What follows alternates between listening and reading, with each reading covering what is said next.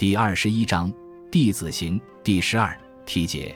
此篇主要讲子贡相卫将军文子评价孔子的众多弟子的事，如评价颜回能夙兴夜寐，讽诵崇礼，行不贰过，称言不苟；冉雍在贫如客，使其臣如芥，不迁怒，不申怨，不怒就罪。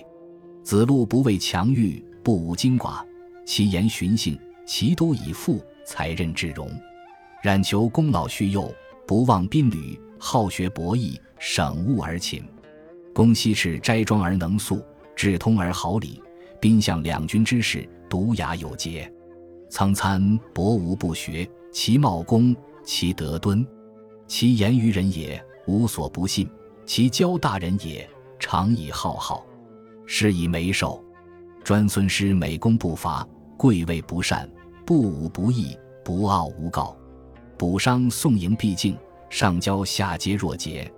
但台明灭，贵之不喜，见之不怒，苟利于民矣，廉于行己，其事上也以诱其下。言言先成其虑，及事而用之，故动则不忘。公独居私人，公言仁义，一日三复白圭之典。高柴自献孔子，出入于户，未尝阅礼。往来过之，足不履影；起折不杀，方长不折。执亲之丧，未尝见耻。这些都是子贡亲眼目睹的，所以评价都很中肯。此篇文字不似《论语》简洁，有七十子后学之文风。因篇幅较长，故分为十六个小段落。魏将军文子问于子贡曰：“吾闻孔子之师教也。”先之以诗书，导之以孝悌，说之以仁义，观之以礼乐，然后成之以文德。盖入世升堂者七十有余人，其孰为贤？子贡对以不知。文子曰：“以吾子常与学贤者也，何为不知？”子贡对曰：“贤人无望，知贤极难。故君子之言曰：‘至莫难于之人，是以难对也。’”文子曰。若夫之贤，莫不难。今吾子亲游焉，是以敢问。子贡曰：“夫子之门人，盖有三千旧焉。次有待及焉，未待及焉，故不得辩之以告也。”文子曰：“吾子所及者，请闻其行。”译文：魏国的将军文子问子贡说：“我听说孔子教育弟子，先教他们读诗和书。”然后教导他们孝顺父母、尊敬兄长的道理，讲的是仁义，观看的是礼乐，然后用文才和德行来成就他们。大概学有所成的有七十多人，他们之中谁更贤明呢？子贡回答说：“不知道。”文子说：“因为你常和他们一起向贤者学习，怎么能不知道呢？”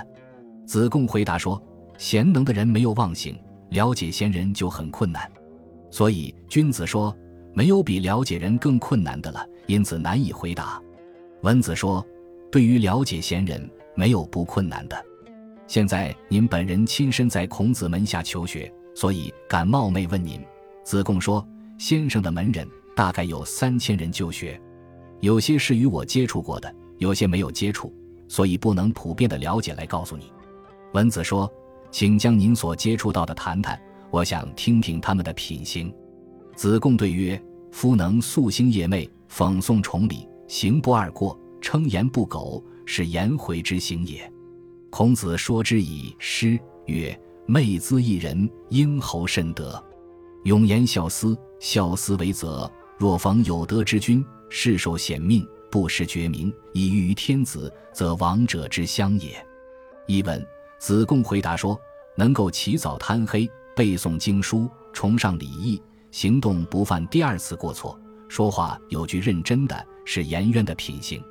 孔子用《诗经》的话来形容颜渊，说：“应当受到天子爱，爱他因他能慎德，永远恭敬尽孝道，孝道足以为法则。如果颜渊遇到有德的君王，就会世代享受帝王给予的美誉，不会失去他的美名，被君王任用就会成为君王的辅佐。在贫如客，使其臣如芥。”不迁怒，不申怨，不怒就罪，是冉雍之行也。孔子论奇才曰：“有土之君子也，有众食也，有行用也。然后称怒焉。匹夫之怒，为以亡其身。孔子告之以诗曰：“米不有出，显克有终。”译文：身处贫困，能矜持庄重，使用仆人如同借用般客气，不把怒气转移到别人身上，不总是怨恨别人，不总是记着别人过去的罪过，这是冉雍的品行。孔子评论他的才能说：“拥有土地的君子，有民众可以议事。”有刑法可以施用，而后可以迁怒。普通人发怒只会伤害自己的身体。孔子用《诗经》的话告诉他说：“万事都有开端，但很少有善始善终的。不畏强欲，不武精寡，其言循性，其都以富，才任至容，是仲由之行也。”孔子何之以文，说之以诗，曰：“受小贡大贡，而为下国君旁。”和天子之龙，不难不耸。夫奏其勇，强乎武哉？文不胜其志。译文：不害怕强暴，不欺辱官寡，说话遵循本性，常于治理政事，才能足以打仗带兵。这是子路的品行。孔子用文辞来赞美他，用《诗经》中的话来称赞他。接受上天大法和小法，庇护下面诸侯国，接受天子授予的荣宠。不但切不惶恐，诗神威奏战功，强力又勇敢啊！文采胜不过他的质朴，功老恤幼，不忘宾旅，好学博弈，省物而勤也，是冉求之行也。孔子因而语之曰：“好学则智，恤孤则惠，恭则尽礼，勤则有纪。尧舜笃公，以王天下，其称之也，曰一为国老。”译文：尊敬长辈。同情幼小，不忘在外的旅人，喜好学习，博宗群义，体察万物，且勤劳，这是冉求的品性。孔子因此对他说：“好学就有智慧，同情孤寡就是仁爱，恭敬就近于礼，勤劳就有收获。尧舜忠诚谦恭，所以能称王天下。”孔子很称赞他，说：“你应当成为国家的卿大夫。”感谢您的收听。喜欢别忘了订阅加关注，主页有更多精彩内容。